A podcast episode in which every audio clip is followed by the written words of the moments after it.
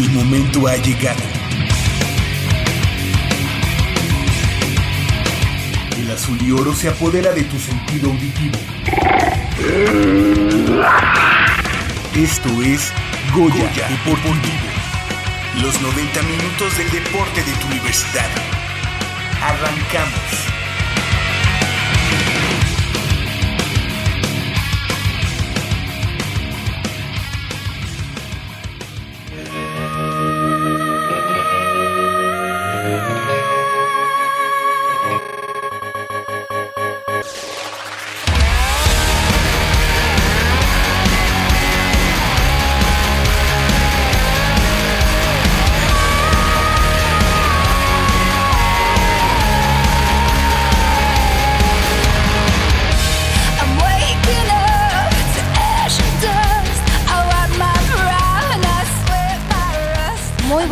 Tengan todos ustedes y bienvenidos a una emisión más de Goya Deportivo.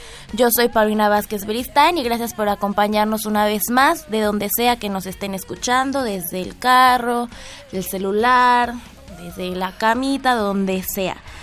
Em, en los controles técnicos nos acompaña Crescencio Suárez como cada semana, así como Francisco Mejía y Rafael Alvarado en la preproducción y por supuesto el productor Armando Islas Valderas.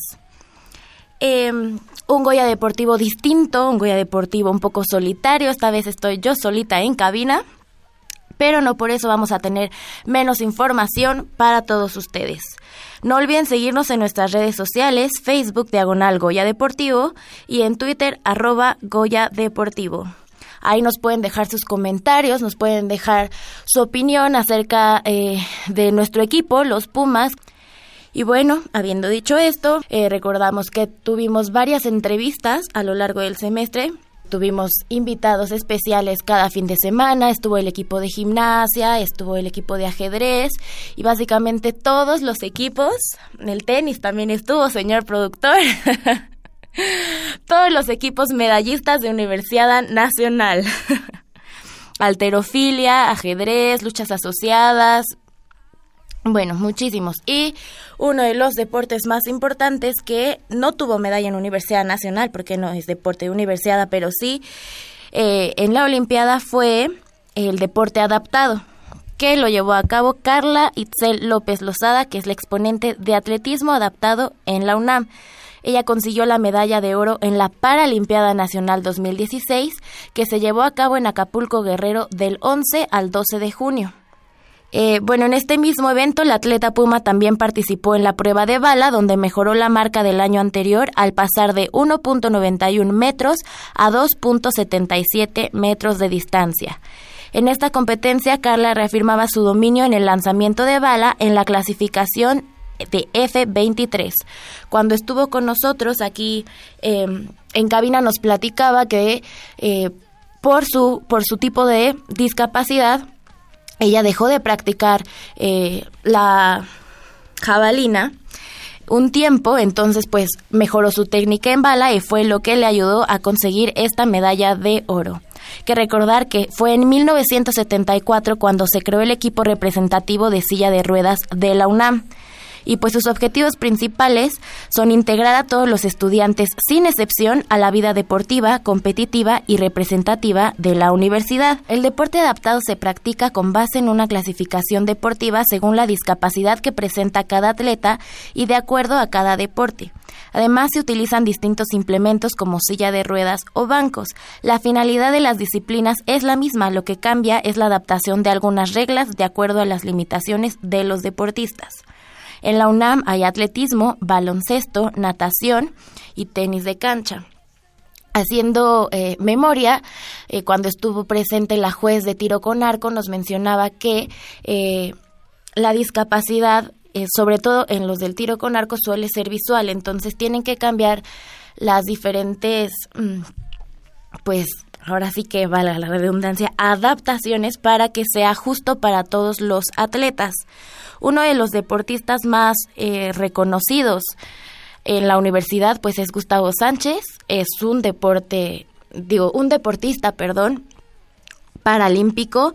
Él obtuvo cuatro medallas en, la, en los Juegos Paralímpicos de Londres 2012 en la natación.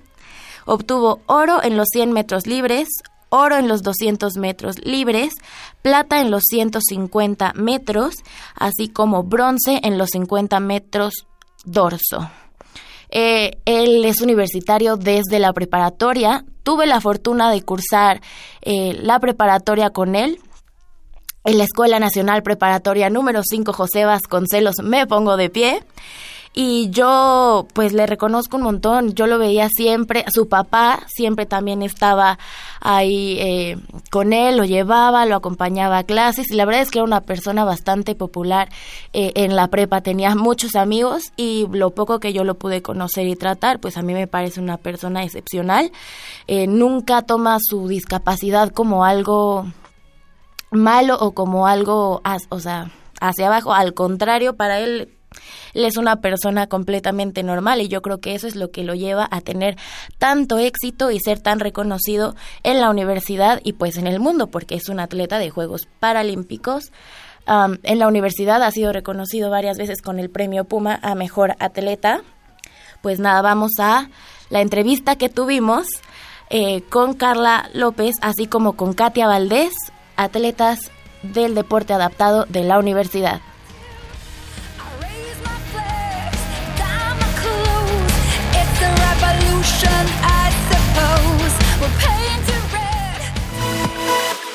Cuando en Goya Deportivo se ponen curiosos, los expertos contestan.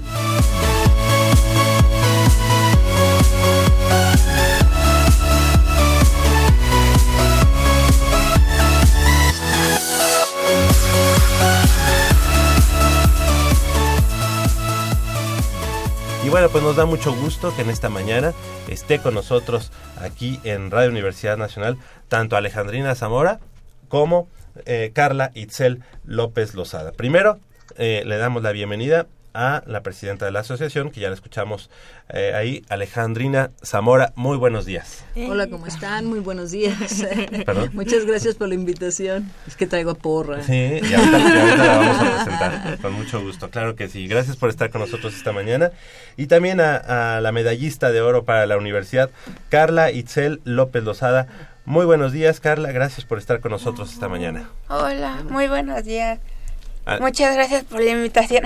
Al contrario, qué bueno que, pudiste eh, estar con nosotros y acompañarnos en esta, en esta mañana aquí en Goya Deportivo. Y también está con nosotros Katia Valdés, quien es parte del equipo de la Universidad Nacional en Deporte Adaptado, este, pero en tiro con arco. Muy buenos días, ¿cómo estás, Katia? Hola, muy buenos días, gracias por la invitación, es un placer estar con ustedes. Tú sumándote al equipo de, de la universidad, ¿verdad? Sí, recién. Perfecto, pues bienvenida, bienvenida y aquí estamos, eh, pues obviamente para platicar de todos los logros que se tienen en la universidad y el deporte adaptado. Y también, ah, eh, ¿qué? Eh, a Naye, Nayeli, ok, Nayeli, le, le hablan por allá Pues eh, antes que nada, felicidades. ¿En qué consistió esta competencia allá en, en la Paralimpiada de, mm, de, Acapulco y cómo fue, cómo fue la, la, competencia, cómo, a quién se tuvieron que enfrentar para que se llevara la consecución de esta medalla de, de oro para Carla. Pues mira, siempre una competencia es este motivo de, de, de preparación, de estrés, y sobre todo que fue en Acapulco Guerrero y estábamos hablando de un clima totalmente diferente y, y estuvo bastante fuerte el clima, como que no, no nos favorecía. Sin embargo, bueno, pues nuestras expectativas en el caso de Carla, pues es, está en, en, desarrollo, es un proceso, aún está este, en una etapa joven y, y pues se cumplieron. Sus expectativas era seguir manteniendo su, su, su marca y poder ir superando sus técnicas para este, ir en camino a una clasificación internacional. Así es. Pues eh, mejoró eh, la, lo hecho el, año pasado, eh, la Paralimpiada de 2015, en donde ganó la medalla de plata y ahora, en lanzando la jabalina 5.57 metros, ganó el oro. En ese sentido, Carla, ¿cuál fue la preparación diferente o qué tuviste que hacer para que en este año en vez de plata, cambiaras eh, a, oro para la Universidad Nacional? Pues todo este año nos centramos mucho en mejorar la técnica, porque antes lanzaba así como Dios me daba a entender o como yo lograba comprender, pero ahora estuvo Alejandrino para regañarme y ayudarme a Para orientarte, mejor sí. que, por ahí se le salía algún gritillo, bueno, pues ¿verdad? En la intensidad. De... Ok, y fue el lanzamiento de jabalina, esa es tu especialidad. Pues este año sí. Porque también estabas en bala, ¿o no? Sigo en bala, pero el año pasado mi fuerte era bala. Y como que cambiaron las cosas y ahora mi fuerte es jabalina. ¿Participaste, participaste en ambas? Sí. Ok. Yo quiero saber eh, este cambio de... Bueno, me llama la atención. El año pasado eh, mi fuerte era este y ahora es este. ¿Qué tiene que ver eh, en el entrenamiento, en la técnica? ¿Cómo es que cambia tu fuerte de un año para otro? Pues es que la bala es muy pesada para mi costa. Entonces, también como me enfermé un, tiempo, como la jabalina no es tan pesada, es como más fácil entrenarlo para mí. Y de un año a otro, pues, no sé, ni yo sé qué cambió. ¿Y cómo te enfrentas a los cambios climáticos? Mencionaba Alejandrina que el calor estuvo bastante fuerte. Entonces, como atleta, ¿Cómo enfrentas este cambio climático pues fuerte? El calor a cualquiera le afecta. Pues como el calor sí estuvo muy intenso, a mí no me gusta el calor. Y aún más con mi discapacidad, yo no, no sudo, lo casi como cualquier otra persona. Entonces hay un momento en el que me empieza a doler muchísimo la cabeza o me empiezo a marear y me desmayo. Por eso prefiero más como los climas fríos o templaditos. O, sea que este, e, este factor para ti era un contra, digamos. Sí. A final de cuentas. Eh, yo, yo quisiera saber, eh, un día normal, un día común para tu entrenamiento. ¿Cómo es un día para Carla? ¿Cómo, se presenta el día del entrenamiento? ¿Cuáles son las actividades? ¿Cómo inicias, cómo terminas un entrenamiento? Para mí es muy importante porque eh, cuando escuchamos la palabra entrenamiento creemos que es algo muy sencillo, ¿no? Como decir, voy a ir a correr doy cinco vueltas y ya me cansé y me paro, ¿no? No. ¿Cómo es un día para Carla? Pues muy intenso. ¿Empiezas a qué horas, acabas a qué horas y, si nos lo puedes más o menos desmenuzar? Pues yo entreno los miércoles y sábados y los sábados es de 9 a 12. Siempre llego con sueño. Entonces mi entrenadora se encarga de quitármelo. Así aunque me oriento por buen camino ese día, para poder activarme y así tener la fuerza explosiva que se necesita a la hora de lanzar.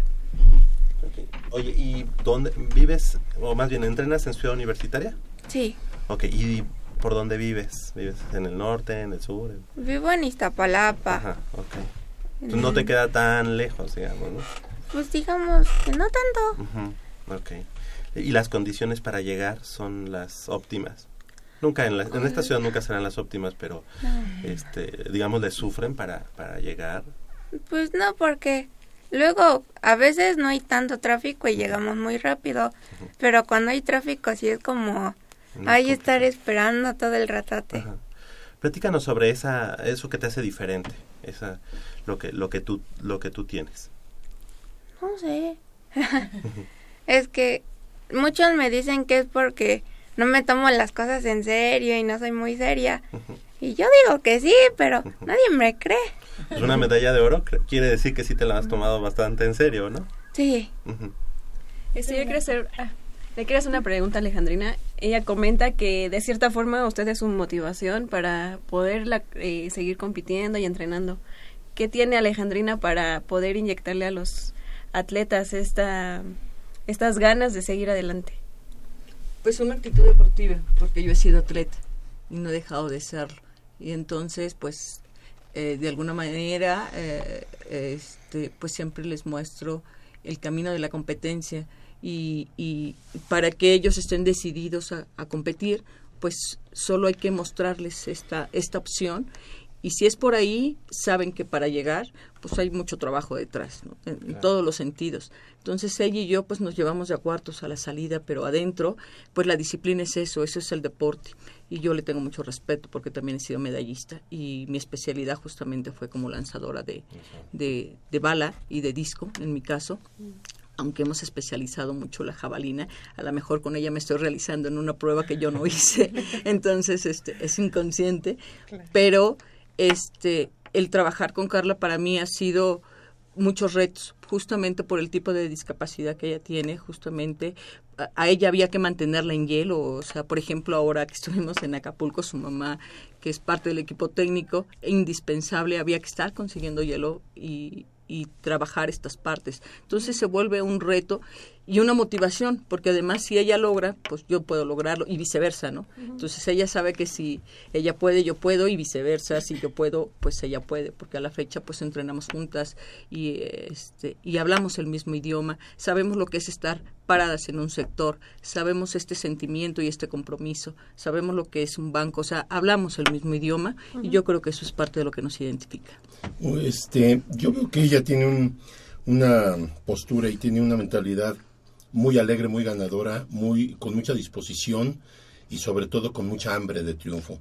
Yo te pregunto esa parte que siempre se trabaja con el atleta, la parte psicológica, la parte este emocional.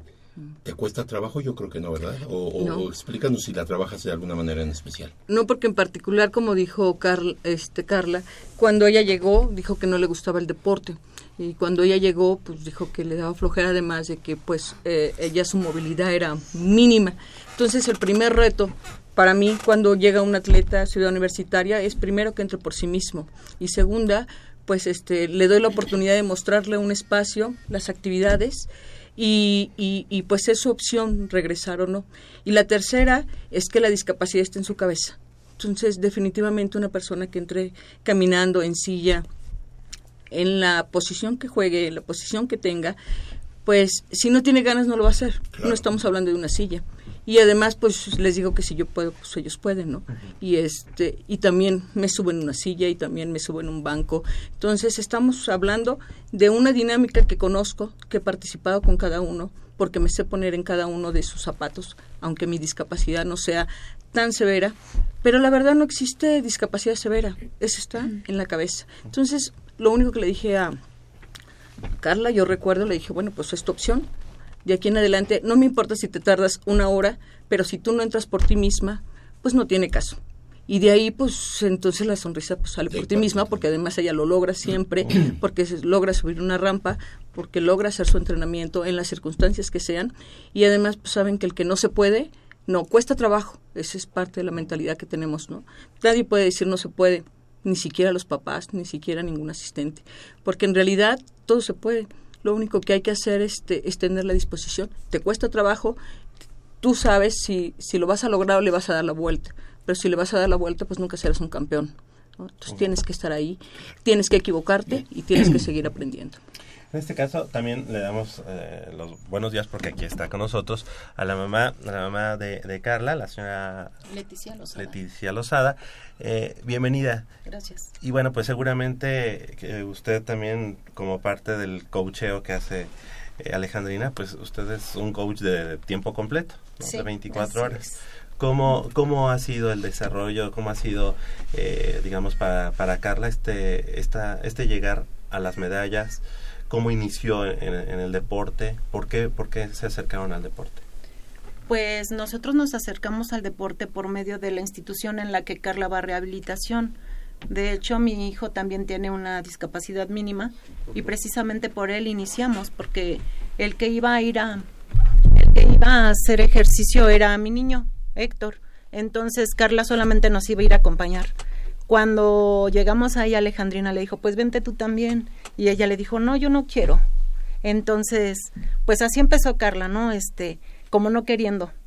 Y pues sí, sí, es un poco cansado el hecho de, de estar con ella, como dicen, coachando, ¿no? Todo el tiempo, pero pues yo creo que es bien satisfactorio eh, cuando ves los logros que tiene, ¿no? Además, la movilidad que ha adquirido.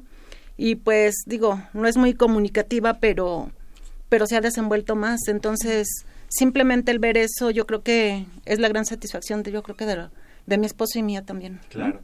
Señora Lozada, ¿nos puede platicar cuál es la discapacidad que tiene? Ella tiene una lesión medular C7T1. Ella siente nada más de del pecho hacia abajo. No, no, lo siente, perdón.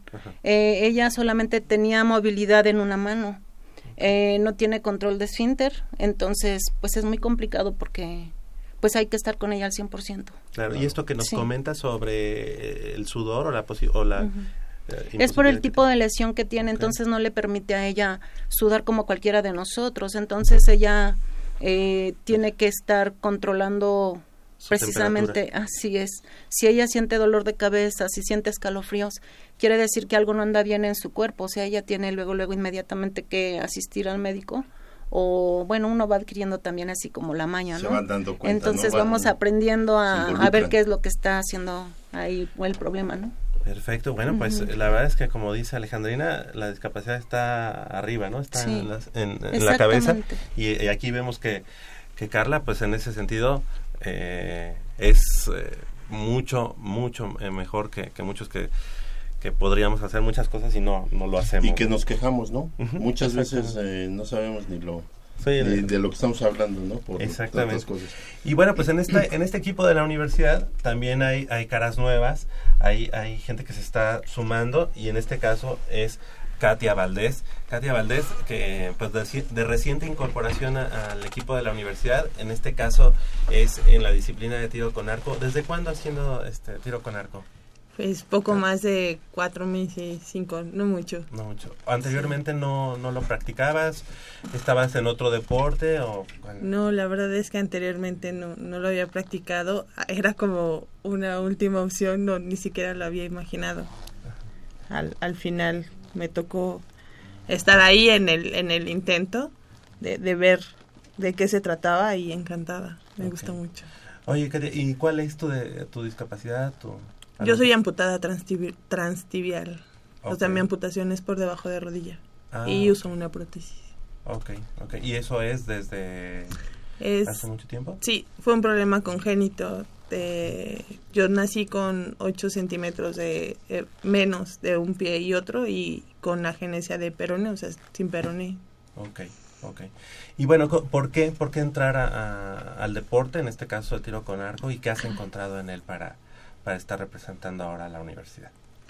Eh, bueno, mi familia desde es no no se dedicó a un deporte como como tal, o sea, no al 100%, pero a mi familia le siempre ha sido deportista y en el lugar de donde yo vengo, pues las opciones para poder ingresar al deporte como tal, pues eran muy pobres, ¿no? Entonces no había lugares, no había espacios para poder dedicarnos a ellos me tocaba venirme a residir al, Distrito Federal y aquí me, en una búsqueda por, por querer em, desarrollar un, un, poco más o encontrar un lugar donde te sientas identificado, encontré a Alejandrina para mi buena suerte. Qué bueno, qué bueno. ¿Y cómo, cómo te sientes ahora en tiro con arco? ¿Cómo, cómo ha sido tu, tu desarrollo? Ah, pues es un poco complicado. Es um, mucha disciplina, son sacrificios. Eh, ¿En qué municipio? De Calpulalpan. Ah, ok. Sí, Nos hubieras traído un pulquito. Este, esto fue muy rápido, pero prometo traerlo para la siguiente. Muy bien, pues la verdad es que, eh, Alejandrina, si nos quieres platicar un poquito más sobre, sobre Katia Valdés. Pues sobre Katia, Katia es, eh, digo, no lleva tan poco tiempo, sí, en el tiro con arco, pero este le gusta el deporte y entonces prácticamente lo hacía como un acondicionamiento físico general pero dadas sus características, pues le dimos, le ofrecimos como oportunidades de que a ver qué quería desarrollar, probó algunas y el tiro con arco como que dijo, esto es lo mío, ¿no? Este es una disciplina muy interesante y este también de mucha perseverancia y ella la ha tenido al grado en que eh, por eso la pudimos proponer para estos juegos y empezarlo a desarrollar de esa manera. En realidad el deporte como tal, una cosa es el ejercicio y otra cosa es el deporte como tal, pues hay que ser disciplinado y tenerle tenerle respeto y, y además pues eh, admirable, ¿no? Porque alguien que, que, que quiere hacerlo, busca sus espacios. Es complicado pues porque tiene que trabajar, porque no vive en la ciudad. Sin embargo, entrena a las 6 de la mañana, quiero que sepan, de 6 a 8. Entonces, alguien que... ¿eh? El mío no tanto, porque cuando la tengo que ir a ver, porque no la entreno, a ella sí no la entreno yo, este pues me tengo que levantar más.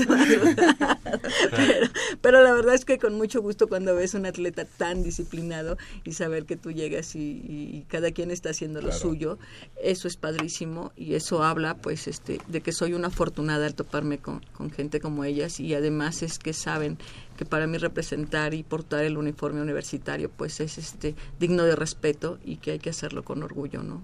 Oye, ¿y de, ¿qué, qué, qué, sientes representar a la UNAM? ¿Qué se siente Ahorita acabo de recordar algo que me pasó hace un año, poquito más de un año que conocí a Alejandrina, no llegué, ella está los sábados este, con los chicos, eh, ayudándoles y demás, y yo vi que había como un bonche de, de tenía ahí los, los uniformes de la UNAM, y yo le dije, es que yo quiero tener uno de esos, ¿no? Y así volteó y se me quedó viendo y me dijo, gánatelo algún día. La verdad es que muy muy emocionada, muy muy padre pertenecer a, la universidad y poder portar el uniforme para mí va a ser un orgullo.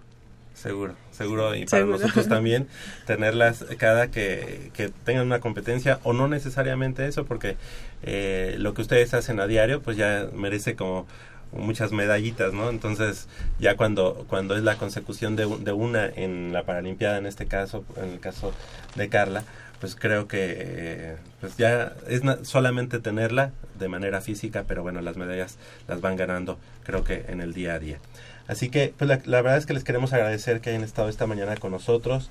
La próxima competencia de, de Carla será en los Juegos Nacionales Deportivos eh, sobre silla de ruedas 2016, que serán ¿A partir de mañana? A partir de mañana. 19 al 23 de junio. Sí, es al, jueves, del domingo al jueves. Van a competir las dos. Ah, las dos compiten. Las dos compiten. Eh, ¿Y eh, dónde va a ser esto? En el Estado de México. Okay. Este, y, bueno, pues eh, la verdad quiero desearles mucho éxito. Las dos son unas campeonas. Para, para Carla va a ser todavía un, un, gran reto. Para ambas es un gran reto esta competencia, pues porque para Carla es, introducir, es la introducción a, un abierto. Esto que implica que este que el peso las cargas van a ser mayores no el implemento es un kilo más en la bala son 100 gramos más en la jabalina que aunque se oye muy ligero pues no por las características mismas del implemento y que gracias a, la actitud de Carla hemos recuperado movilidad cosa que también por eso en eh, nuestra bala era nuestra primera opción por el tipo de movilidad que tenía pero dadas las circunstancias y su pasión por ello, bueno, pues hemos este, rebasado las expectativas, que creo que esa fue la transición al darse cuenta que, que, que, había recuperado mucha movilidad. Y en el caso de Katia, pues es su primer competencia y este entonces pues es nuestra novata del año. y este y yo espero que sí, de todas maneras es como el previo para saber seguir trabajando, vamos a tener los nacionales y van a ser en Ciudad Universitaria si no nos dicen lo contrario, este de tiro con arco que no se dan y, y, realmente para nosotros nos interesa mucho para que llegue a ser una seleccionada nacional de primera instancia y además que emane de la universidad, pues eso va a ser este mucho. Entonces, como verás, es mucho el compromiso. Estos juegos son, digamos, como un primer filtro para... Sí, porque son juegos de federación, es la Federación de Deportes sobre Silla de Ruedas y esto que implica, pues normalmente es nuestro filtro para llegar a, al Comité Paralímpico Mexicano, ¿no? Entonces es para hacer selección. Entonces, pues estamos en eso y es un gran compromiso que, que les concedo ya a ellos. Yo ya hice mi parte. Que haya mucho éxito, Katia. Eh, Gracias. felicidades y algo que quieras agregar esta mañana. Bueno, esta mañana es lo que yo podría decirle a toda la gente es que siempre estén en una constante lucha por ser mejores todos los días. Eh, para nosotros no es eh, tan sencillo, pero sabemos que podemos hacerlo y, y creo que para ustedes es más fácil sí, eh, creo que son como unas maestras de vida, ¿no? muchas veces. Muchas gracias. En el caso, en el caso de Carla, felicidades por esa medalla de oro. Eh, la verdad es que nos llena de orgullo a toda la comunidad universitaria. Y también algo que, que tú desees agregar, Carla. Pues que todo comienzo para poder lograr un sueño es imaginarlo. Y así ya al imaginarlo, ya estás en un inicio para poder lograrlo. Exacto. Muy, muy bien, la verdad es que sí, dicen que siempre hay que visualizarte ahí para poder lograr las cosas y, y, claro que lo vamos a tener nosotros también en cuenta como un, como un ejemplo de vida, tanto de en el caso de Katia y en tu caso, Carla. Muchas gracias por haber estado esta mañana con nosotros. Señora Lozada, eh, felicidades, felicidades porque tiene una medallista, gracias por tenerla eh, con los colores azul y oro de la Universidad Nacional y bueno, pues son un orgullo para, para todos nosotros. Muchas gracias.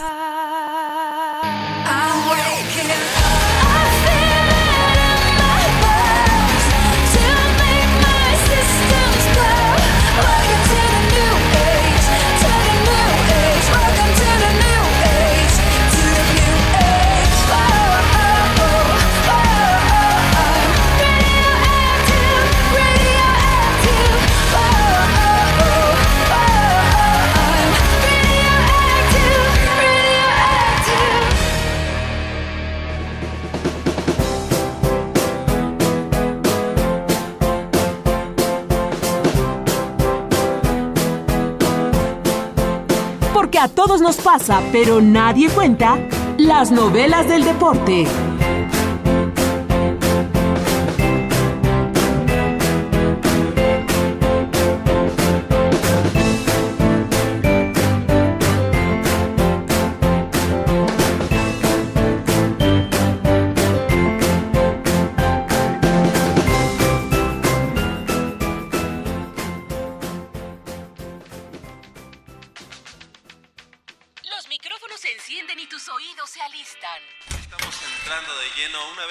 Objetividad y parcialidad se unen en una misma frecuencia. ¿Dónde has...? ¡Wow! Te ves muy bien. ¿Tu vestido es nuevo? Sí, lo compré hoy. No, entra a la regadera. Nuestra reservación es en 10 minutos. Tranqui, la cancelé hoy. ¿Por qué? Mi juego de fútbol se alargó y me di cuenta que no llegaríamos, así que pensé, ¿por qué salir? Mejor comemos aquí. Mira, traje comida china. Ok, gracias. De nada. Feliz aniversario. Ah, con que alguien fue de compras, ¿eh? De hecho, alguien fue. ¿Y qué es lo que ese alguien compró? Alguien compró algo súper padre. ¿Puedo ver? Ajá. ¿Es un, un jersey de hombre? ¿Qué? Necesitaba uno. ¿Te gusta? Yo te compré uno también. ¡No! ¡Wow! ¡Está genial! No tan genial como el que te compraste. ¡Ey! Es la intención lo que cuenta. Guardaste el recibo, ¿verdad? Mi turno.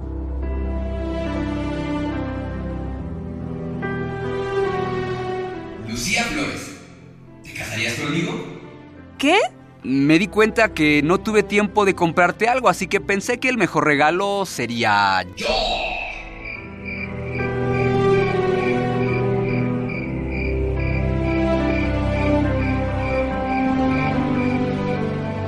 ¿Qué dices? Ay, que quiero cortar la relación definitivamente. Ah, es por lo del jersey, ¿verdad? No, no es por eso. Solo te propusiste porque no tuviste la decencia de comprarme el arco que pedí. ¿Y qué diferencia hace? ¡Toda! ¡Ash! No, ¿cómo que Pero es que no, no. Es que no puede Es que ser, no puede ser tú.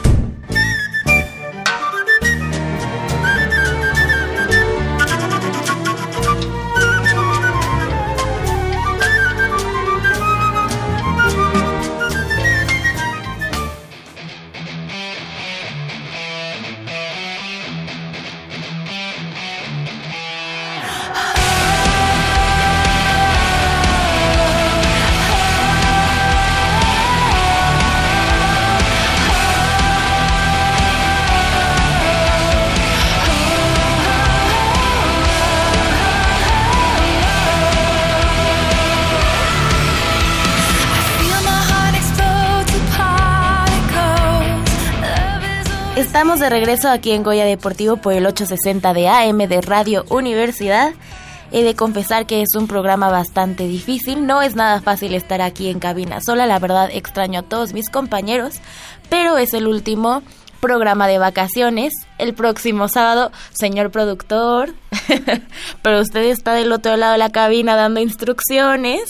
Extraño aquí a mi compañerita Michelle que estuvo conmigo los dos sábados pasados.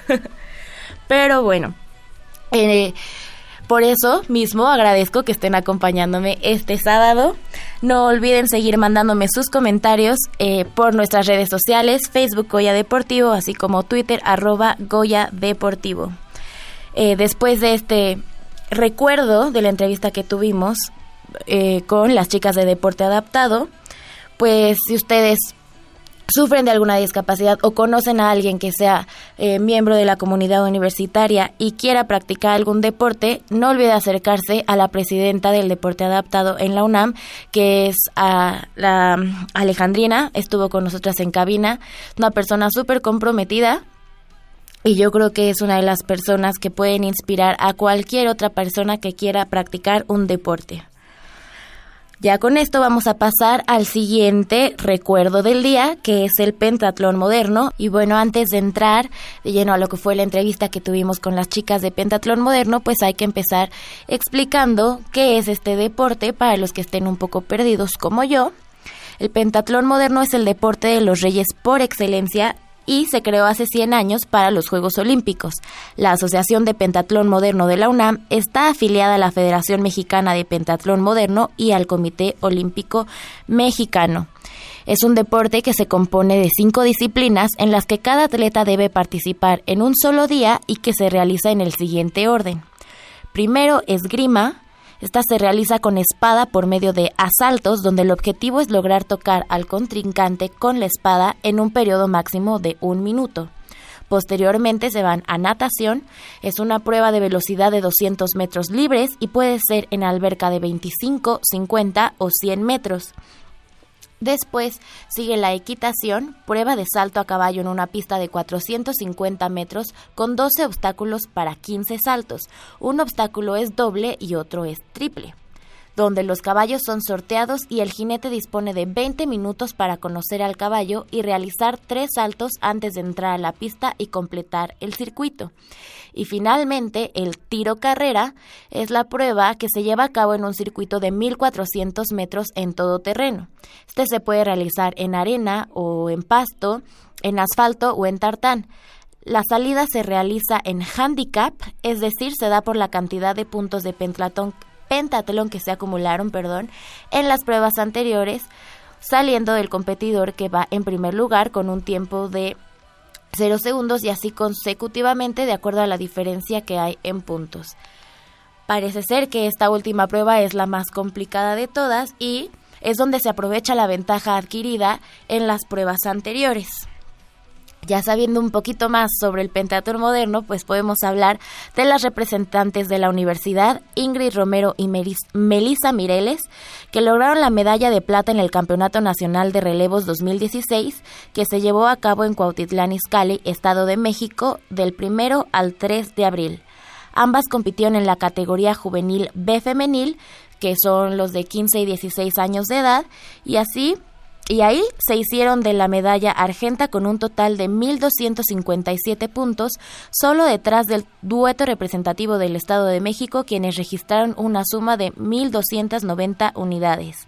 Esta pareja ahora azul logró esa cantidad de puntos gracias a su registro de 271 en esgrima, 296 en natación, 300 en equitación y 390 en la prueba combinada carrera y tiro, una suma muy merecida que les valió para conseguir este segundo lugar dentro del podio. En la misma categoría juvenil B, Femenil también compitió otra pareja de la Asociación de la UNAM, esta conformada por Diana Rincón y Natalie Romero, quienes alcanzaron la cuarta posición con un total de 993 puntos. Y también en la rama varonil, la UNAM compitió con el dueto conformado por Miguel Rincón y Rodrigo Galván en la categoría juvenil A, 17 y 18 años de edad. Estos pentatletas quedaron en séptimo lugar de la clasificación general en su competencia pues es eh, precisamente Melissa Melissa Mireles, la máxima representante de la universidad. Y con esto nos vamos a la entrevista que tuvimos hace unos meses aquí en Goya Deportivo y regresamos.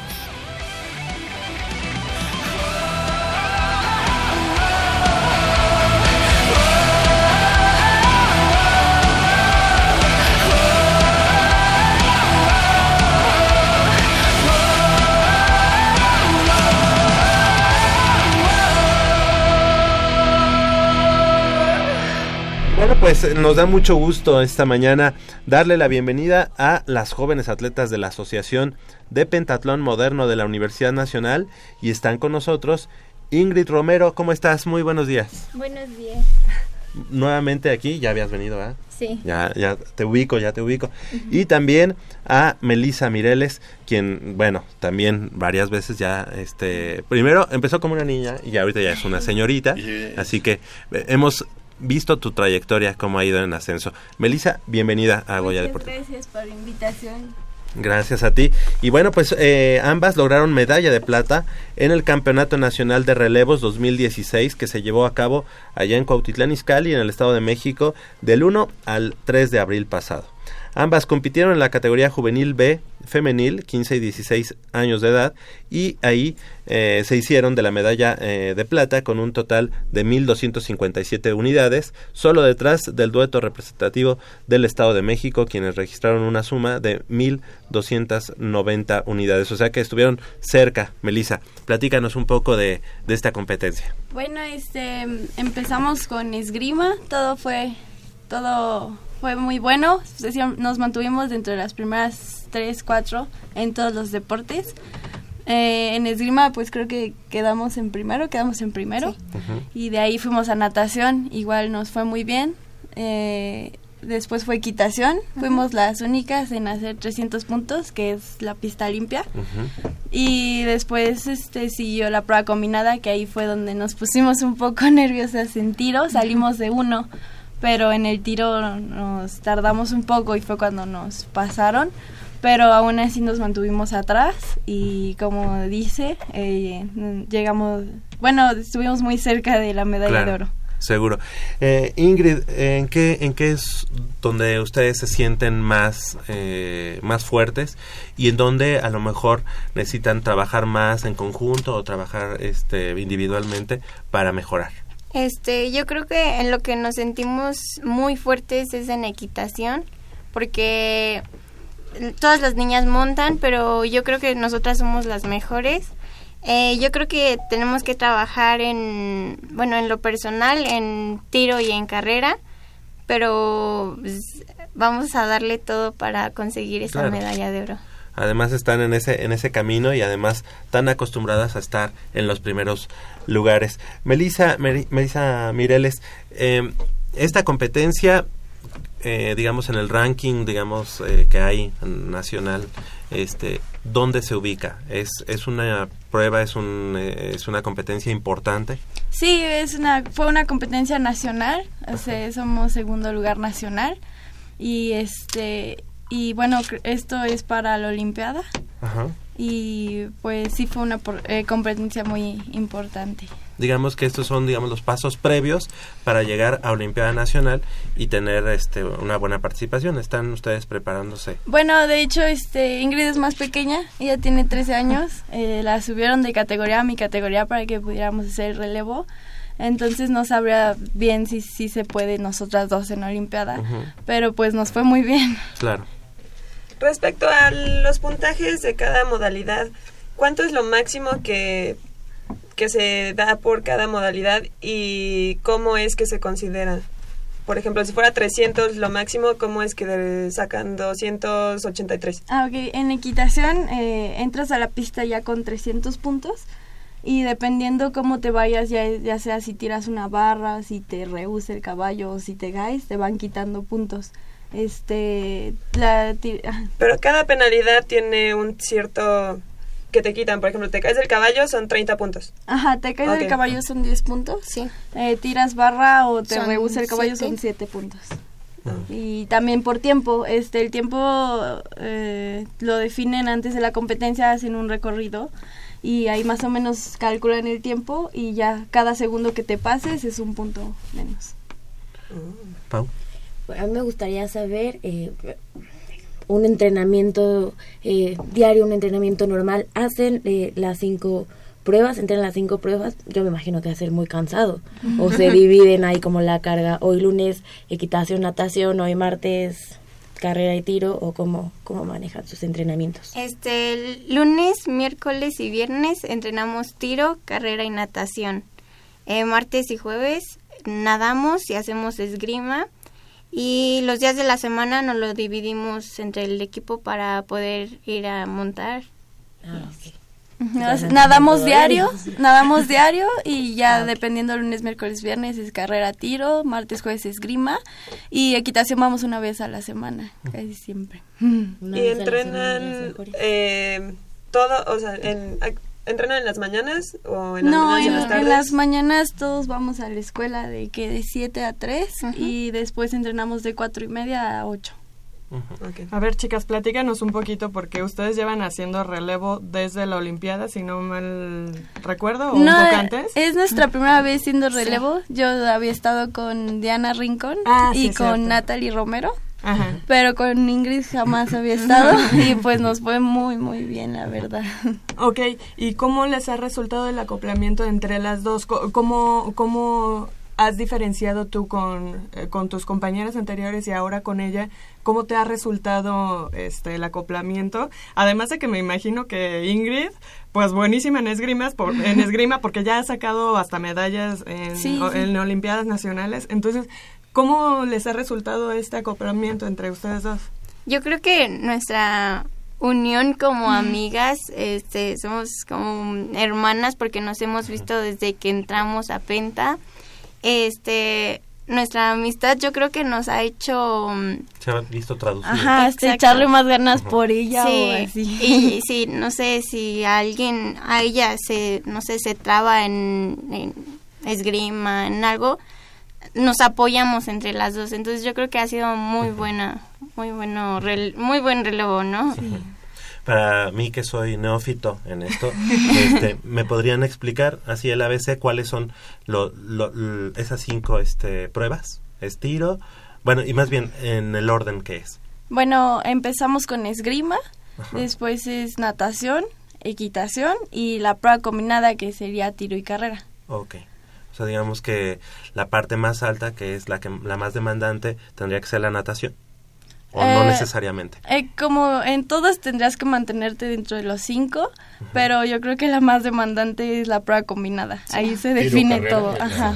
Sí, porque en todos los demás nos van acomodando de acuerdo al otro deporte. Y en la prueba combinada ya es quien llegue, o sea, quien llegue primero a la meta es el que ganó, segundos y así.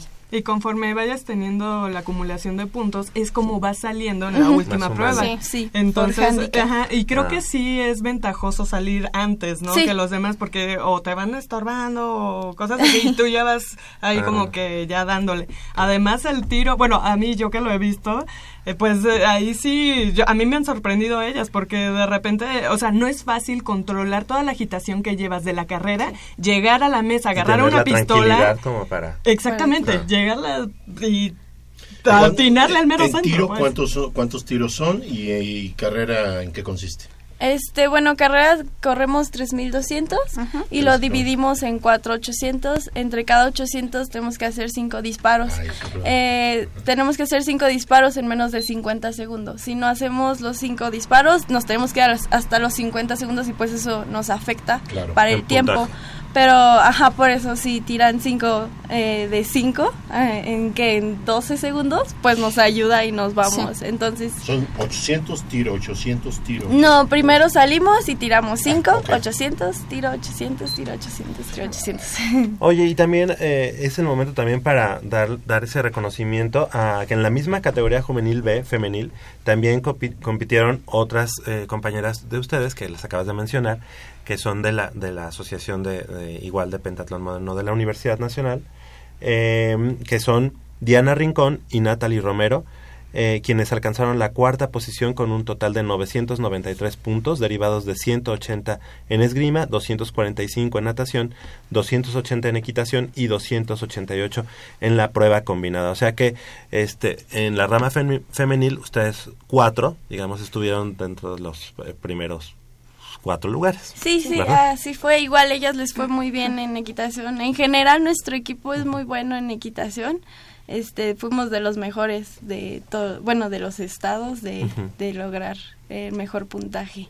Correcto. Y en, en, cuanto a los varones, la UNAM compitió con el dueto eh, conformado por Miguel Rincón y Rodrigo Galván en la categoría juvenil A de 17 y 18 años de edad y estos pentatletas quedaron en séptimo lugar en la clasificación general en su competencia. Pues realmente una una potencia en la que se está bueno que se ha hecho este pentatlón moderno de la Universidad Nacional y ustedes son parte importante de, de, que de estos resultados tan tan positivos para la universidad. ¿Qué viene en puerta para ustedes en lo personal y en lo grupal?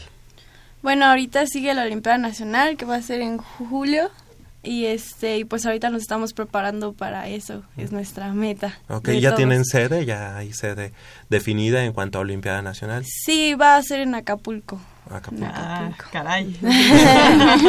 sí. Bueno, pues si quieren ahí este, que, vayamos a cubrir la nota. ¿eh? Muy bien, chicas, pues les queremos agradecer que hayan estado esta mañana con nosotros. Felicidades por estos eh, grandes eh, resultados. También felicidades a, a sus familias que también los acompañan aquí. Ingrid Romero, muchas gracias y algo que quieras agregar. Ah, no, pues muchas gracias por la invitación. Este, por desde aquí sabemos que nos apoyan. Muchas gracias. Al contrario, gracias a ustedes el apoyo, ustedes se lo, se lo ganan con, con, esa entrega que tienen en tanto en los entrenamientos y obviamente ya en las competencias. Melissa Mireles, pues ya una una asidua invitada a Goya Deportivo. De aquí. ya hasta nos das nuestro calendario. Muchas gracias, Melissa. Que sigan los éxitos y algo que desees. No, pues muchas gracias igual por el apoyo y pues como siempre orgullosas de representar a UNAM.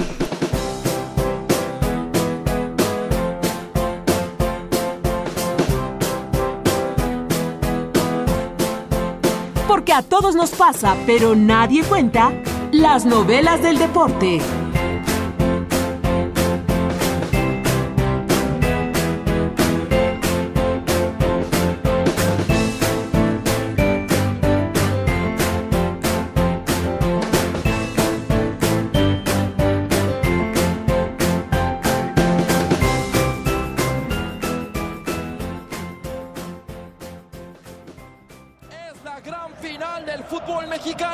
¿Sabes? No tenemos que ver el partido de fútbol si no quieres.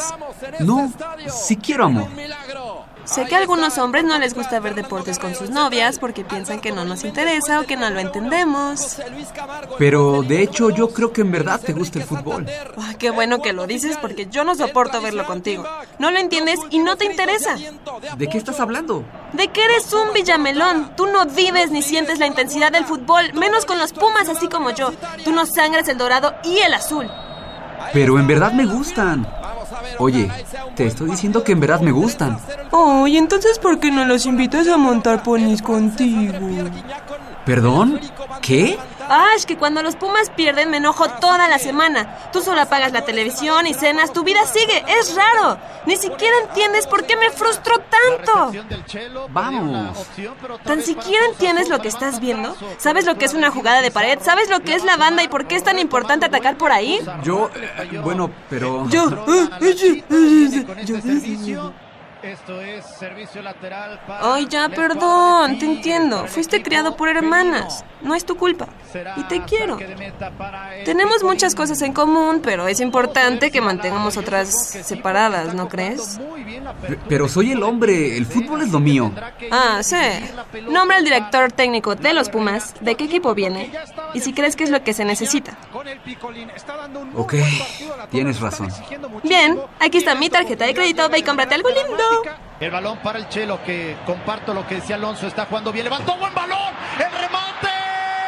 ¡Gol! ¡Gol, gol, gol, gol! ¡Gol! ¡Ya!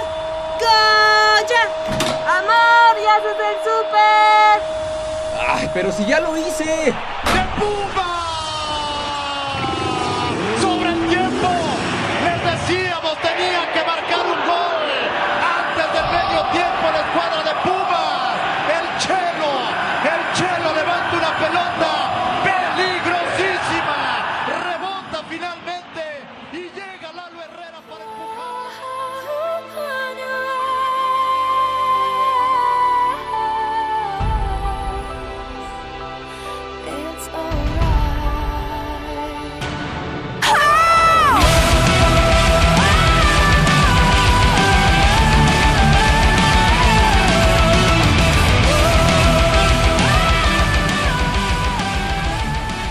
Estamos de regreso aquí en Goya Deportivo. Muchas gracias por seguir acompañándome este sábado después de que el productor decidió que era una buena idea hacer mi debut como conductora principal de este programa. Sí es una buena idea, bastante complicado. Extraño a mis compañeros, pero es una experiencia bastante divertida que la verdad no voy a olvidar. Así que síganme mandando sus comentarios por nuestras redes sociales, Facebook, Diagonal Goya Deportivo, así como en Twitter, arroba Goya Deportivo, o algún comentario acerca de, de los temas que hemos estado tratando, alguna duda sobre gimnasia, que es mi área de, de experiencia, pues pueden seguirme a mi cuenta personal de Twitter, arroba pauv-beristain, beristain con B grande. Y bueno, ahora vamos a hablar sobre el boliche, deporte eh, que le ha dado a la Universidad Nacional varias, si no es que bastantes medallas durante Olimpiadas Nacionales. Eh, esta vez fue turno de Héctor Piña Rodríguez, integrante de la Asociación de Boliche de la UNAM, quien contribuyó a que la selección mexicana juvenil de la especialidad terminara su participación en el Campeonato Internacional de Boliche que se celebró en Qatar del 16 al 20 de, febrero y eh, que obtuvieron 10 medallas de oro, 3 de plata y 11 de bronce. Eh, pues yo me imagino que allá en Qatar, por el Medio Oriente, em, pues la zona es bastante lujosa. Ahora que recordemos la entrevista con Héctor Piña, a ver si nos platicó algo acerca de su experiencia fuera eh, pues de la sala de boliche. Eh, este joven bolichista eh, fue el único representante universitario en el equipo mexicano y de las 10 medallas de oro, 3 de plata y 11 de bronce, él ganó una presea dorada, una argenta y una de bronce en distintas pruebas en las que compitió en el Qatar Bowling Center. Fue precisamente en la modalidad dobles donde Héctor eh, hizo pareja con Nicolás Bernal y eh, con Nicolás Berlán, perdón, parejas. Un errorcito de lectura, una disculpa. Es bastante difícil hacer un programa y conducirlo tú solita. Yo invito al productor a que venga a acompañarme a hablar del boliche, a ver si quiere. Dice que lo va a pensar. Bueno, el punto es que fue Héctor Piña quien hizo pareja con Nicolás Bernal, donde se llevaron el primer lugar tras conseguir 2.668 unidades, de las, de las cuales el representante Puma sumó 1.440, ya que tuvo un juego perfecto de 300 pinos en la cuarta línea. He de confesar que yo soy muy mala en el boliche, yo no me lo imagino aún como un deporte. Eh, las veces que he tenido la ocasión de ir, pues yo todavía tengo que poner esas banditas de niños para que no se me vaya este por el canal la, pelota. Eh, como bolichista, la verdad, soy excelente gimnasta. Nunca se me ha dado ningún otro deporte. Pero, eh, bueno, es importante mencionar que eh, el boliche dentro de la UNAM, pues obviamente no se practica dentro de la universidad se hacen asociaciones eh, pues con la Federación del Boliche y se practica en el Bol Insurgentes en la calle de Hermes número 25 muy cerca del Teatro Insurgentes eh, para quien quiera ir a practicar necesita un pago de ficha nacional a la federación, su acta de nacimiento y dos fotografías. A diferencia de todas las actividades que se llevan a cabo en Ciudad Universitaria, pues esta desgraciadamente no es gratis para los universitarios, debe haber un pago de ficha por la federación ya que no está dentro de las instalaciones de la universidad y además eh, pues hay muchísimas categorías hay primer, primera fuerza segunda y tercera fuerza eh, categoría infantil juvenil B juvenil A máster juvenil y seniors A B y C. O sea es todo muy serio dentro del boliche. Deberíamos de ir y tomarlo más en serio y no solamente como un hobby para poder aprender de pues de verdad que es el boliche, o sea, hay pelotas especiales, sus guantes para que no se resbalen este bolas, perdón, diferentes bolas, señor productor. Claramente no estoy empapada de sabiduría de lo que es el boliche, vamos aprendiendo. Eh, bueno, a mí me llama mucho la atención los guantes que, que utilizan en el boliche. Son, me imagino, para que no se resbale la pelota a la hora de aventar y que no se te rompan los dedos por ahí, yo qué sé. Eh, también hay formas muy particulares de tirar en el boliche. Una es Pedro Picapiedra, ¿no? Y unos pasitos chiquititos antes de llegar a la línea. no, pero es que me acuerdo que Héctor Piña tiene un una forma muy peculiar de tirar la pelota, que lo realizó desde muy chiquito. Eh, él nos contaba que sus dos padres son bolichistas también, o sea, básicamente nació ahí en la sala de boliche. Yo creo que es muy difícil decirle que no a tus papás al deporte que ellos practican.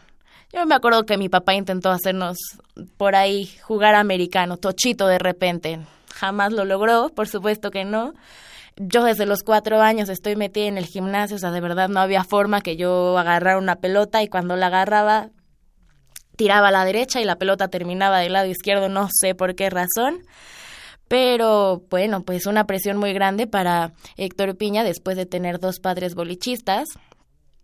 Y pues después de que nació básicamente ahí en la pista, eh, una anécdota bastante eh, chistosa que nos contó es que desde muy chiquito él adoptó esta forma de tirar, en primera porque no podía agarrar la pelota, estaba tan chiquito, la bola, perdón, no podía agarrar la bola, este, le pesaba demasiado, entonces tuvo que encontrar una forma de aventar la bola este, pues sin que se lastimara y resulta que esta forma peculiar que él agarró era del campeón mundial, eh, bueno, pues de ese entonces. Y pues ya se le quedó, ya se le hizo firma y la verdad no creo que deba de eh, de dejar de usarlo solamente porque era de un campeón mundial. La verdad es que la historia, la anécdota es bastante chistosa. Y bueno, acerca de este torneo, él comentó que fue el mejor torneo de su vida, una grata experiencia con muchas enseñanzas y sobre todo aprendizaje para torneos futuros. Es decir, tiene muchos planes para seguir dentro del eh, boliche y la asociación de la UNAM y no fue su única medalla. Eh, después, en la ronda por equipos, Héctor hizo lo propio con Gilberto Guzmán, Nicolás Bernal, quien fue su pareja, donde gana oro, y Benjamín Martínez para llevarse la medalla de bronce eh, en esta prueba con un total de 4.811 puntos. La tercera medalla que consiguió fue la plata, donde eh, bueno, más bien cayó en la modalidad todo evento, es decir, la suma de los resultados obtenidos en todas las pruebas donde él compitió. Fue ahí donde el joven bolichista sumó un total de 3.959 puntos, eh, pues ya que los acumuló eh, en la modalidad de dobles, en equipo, en individual, prueba donde se quedó en cuarto puesto de la competición. Híjole, yo creo que el cuarto lugar para un atleta es el peor lugar de todos. Duele un montón quedarte a nada de la medalla. Y bueno, entonces vamos a recordar la entrevista que tuvimos aquí con Héctor Piña hace unos meses y regresamos aquí en Goya Deportivo. Siga con nosotros.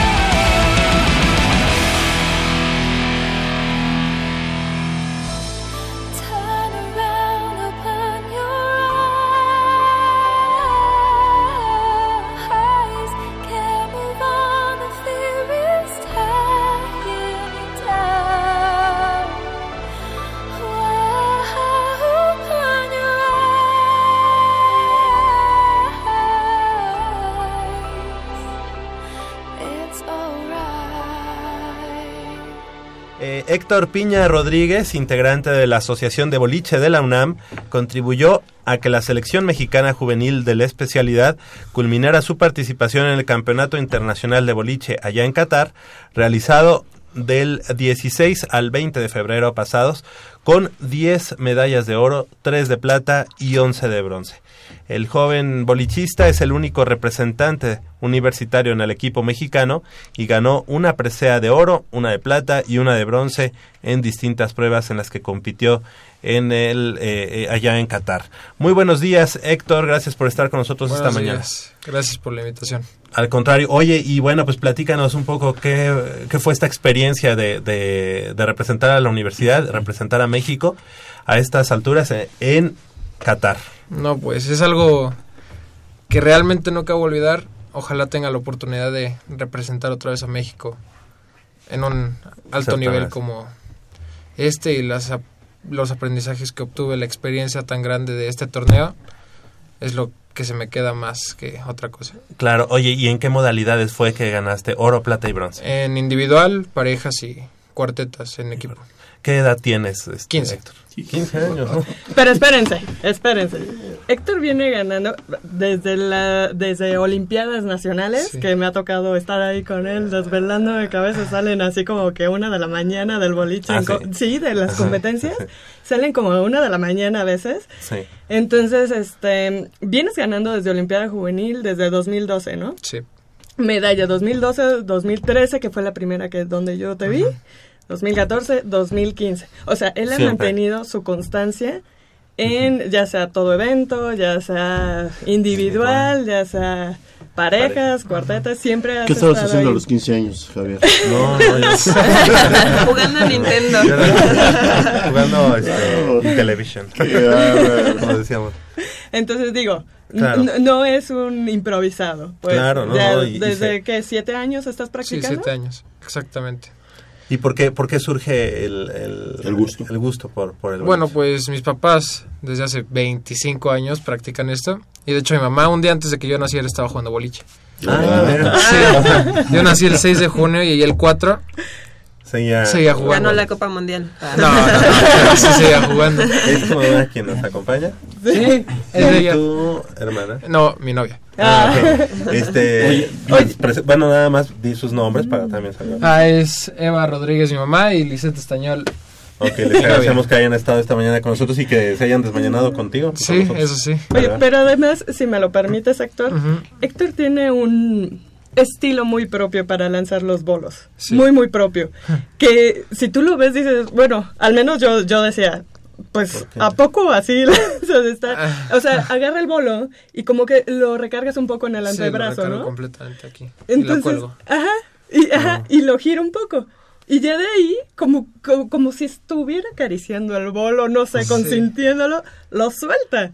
Entonces es un estilo muy, muy propio que a- Sí, di- sí, sí. cre- solo a ti te lo he visto hacer. Sí, ya, ya se está volviendo muy famoso aquí en México y en el mundo, pues. El mejor del mundo tira como yo. Ah, bueno, ¿sí? yo tiro más o menos como él. No, no, no. Está bien, está bien esa mentalidad. El mejor del mundo tira como yo. claro, Así se debe no, de pensar. no, no, no. Así se debe de pensar. No, es que yo cuando empecé, empecé tan pequeño que no aguantaba la bola.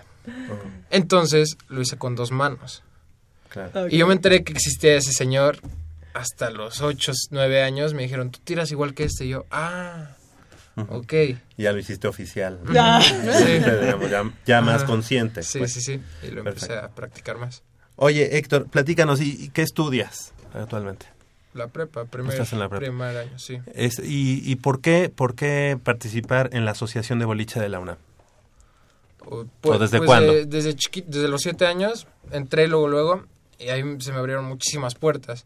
Además de que en el boliche, la verdad, UNAM es de las mejores asociaciones en nivel nacional. Este, me abrieron muchas puertas, me, me dejaron entrar muy fácil. Y desde el 2011, 2012, que fui a la primera Olimpiada, me di cuenta que yo era de aquí completamente. Me gustó todo. Y, la, y la- el- ir al abanderamiento, cantar, todo eso, me gustó mucho y... ¿Te sientes identificado? Completamente, sí. ¿Tienes en tus planes entrar a la, a la UNAM? Eh, bueno, eh, ¿A estudiar? a la universidad. Nope. Ujú. Actualmente, ¿qué, ¿dónde estás estudiando? En el IPIA. Ah, en el sur de la ciudad. Ajá, sur. O sea, tu aspiración es conseguir una beca fuera de México. O si es estudiar aquí en México. Sí, no, no, no. Ok. Sí quiero estudiar fuera de México. Correcto. Porque en Estados Unidos el boliche está muy, muy, Muy muy fuerte. No, y Oye. pues con ese currículum, pues fácil lo consigues, ¿no? Ojalá. sí, ojalá. Oye, ya, ya siendo parte de la selección nacional, eh, digamos, te, te ves en, eh, eh, o sea, ¿qué, ¿qué viene? ¿Qué viene para ti, para la selección nacional? Pero eh, ya, digamos, estar en un mundial como en este tipo de, eh, en, en este campeonato internacional de boliche en Qatar, ¿ahora qué viene para ti? No, pues lo que viene es un, un mundial mucho más fuerte. Este fue como que la preparación de ocho naciones para el mundial que viene este año, al que no logré calificar, por cierto.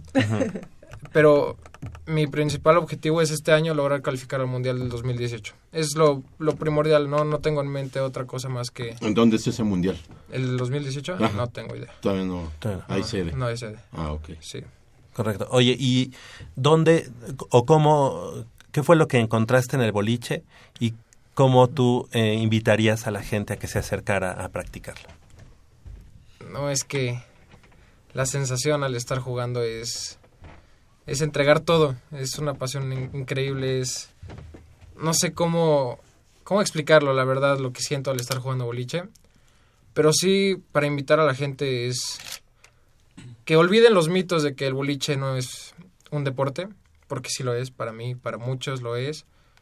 La competencia es muy muy alta en México, tenemos un muy buen nivel y este y que lo prueben por sí solos que se, se animen a, a entrar al boliche para que vean que no es lo que muchos piensan de cual, ah, tira una bola y hay que se caiga. No, todo". sí es un deporte. Que, rompan con este paradigma de Exacto. que ir Sí. al boliche es ir los viernes a echar el trago Exacto. con los amigos. O sea, que se puede, ¿no? Y también Sí, es válido claro. divertirse con el boliche. Pero aquí está, esta es, ya es otra perspectiva y otro punto de vista en donde, Alto- donde está alto rendimiento. Nos Y- vamos y- al y mi- y mi pregunta es, toda, o sea, ahora que tú lo, tú lo eh, practicas eh, de, de manera competitiva, ¿todavía te divierte? Más, No. allá, más allá del sentimiento que te genera y la pasión, ¿todavía te divierte? Completamente, sí. Sí, muchísimo. obviamente. Muchísimo. No, pero llega un momento en el que a lo mejor te estresas.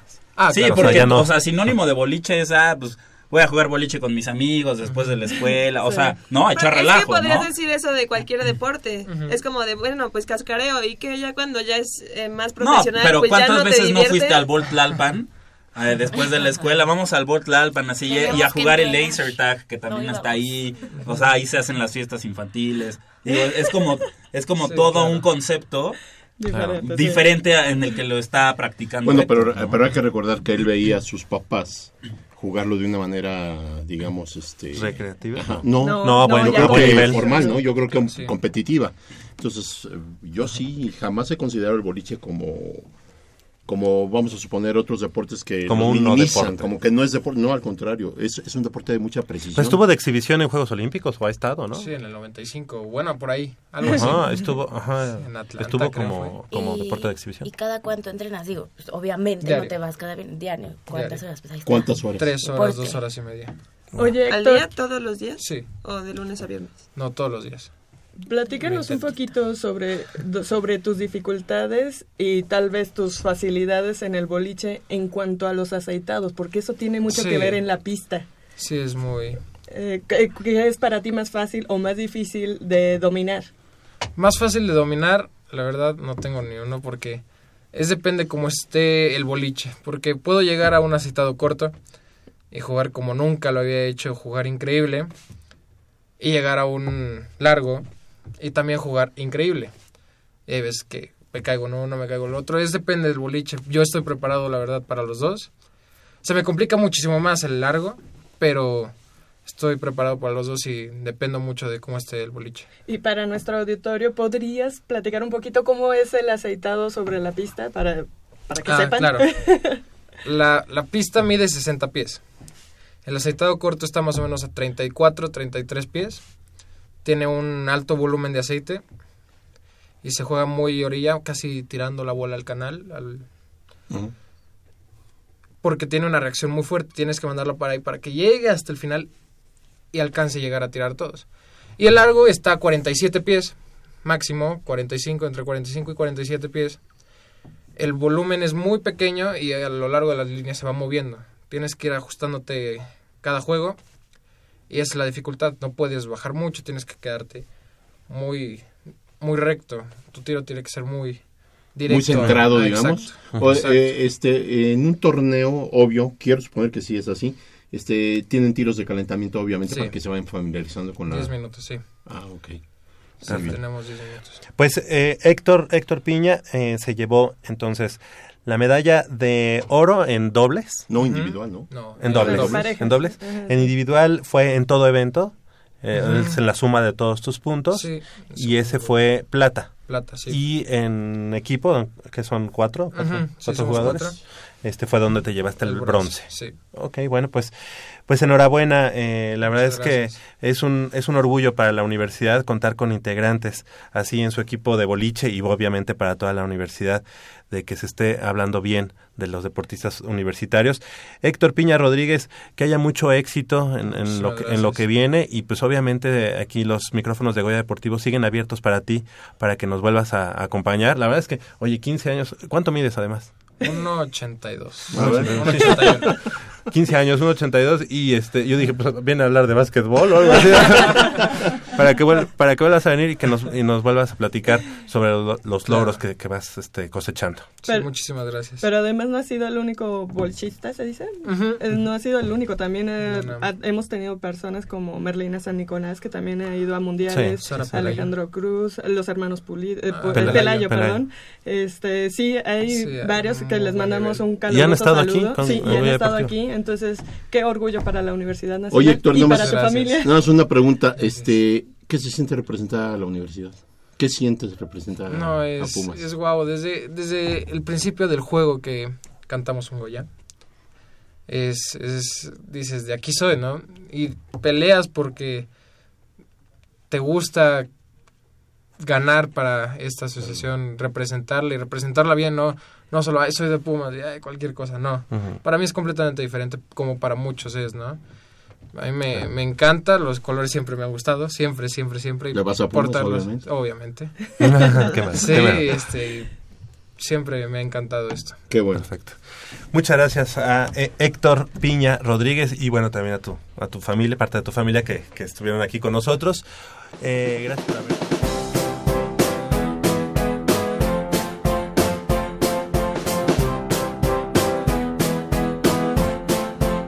Porque a todos nos pasa, pero nadie cuenta, las novelas del deporte.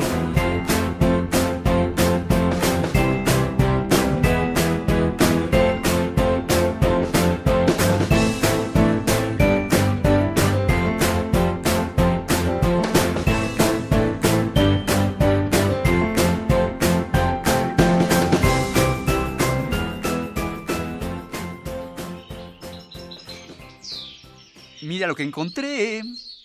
Esto es... ¿Sí? Es Ajá, ajá. ofensivo de una forma increíble. ¿Qué? No, no, no, no, no, no, no. Es algo lindo para leer en un bello jardín. Pero si es todo lo que está mal con la forma en la que las mujeres somos estereotipadas en los deportes. ¿Cómo elegir el mejor deporte para tu delicada niña? ¿Qué rayos? Es lo que a las mujeres les interesa de las revistas, ¿no? Esto, en verdad. Las pechugonas del deporte. Estrategia de marketing. ¡Por Dios! ¡No estamos en los noventas! Ah, no es como si les estuvieran diciendo que se dedicaran a la gimnasia o al voleibol para andar en bikini. Pero sí que si no jugamos fútbol con tacones, maquilladas o semidesnudas, no es interesante. Creo que no entendiste bien la parte en la que especifica que todas las sugerencias son manipulaciones para lograr que la mujer se desarrolle en el mejor ambiente femenino. Tampoco somos tan radicales. Ajá, sí, ya veo. Nunca pensé que fueras un Thomas Boy, ¿eh? Ok. No sé quién es este tal Tomás Boy, pero no me importa. Pagué 50 pesos por esto. Ok. Se observa un avance importante de las mujeres en el deporte de alta competencia en los últimos años. ¡Vaya! ¡Por fin algo realista!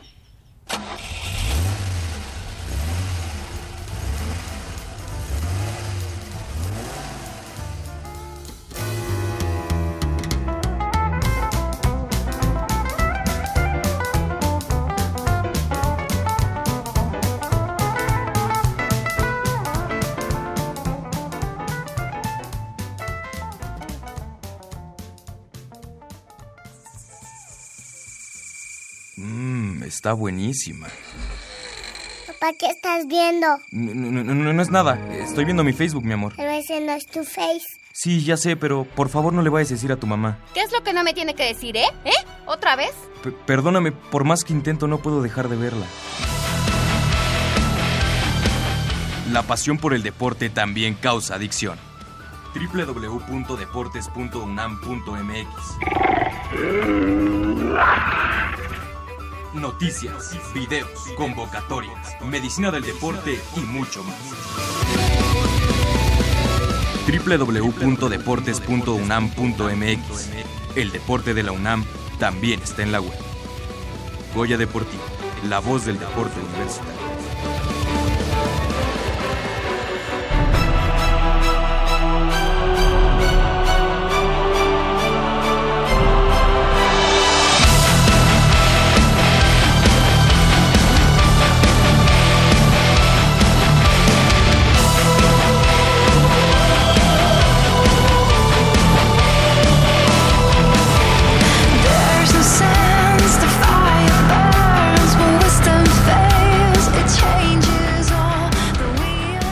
Estamos de regreso aquí en Goya Deportivo por el 860 de AM Radio Universidad y desgraciadamente llegamos a la final de esta emisión de los recuerdos y las entrevistas, pero pues empieza este nuevo semestre eh, dentro del deporte universitario donde eh, va a haber muchísima actividad.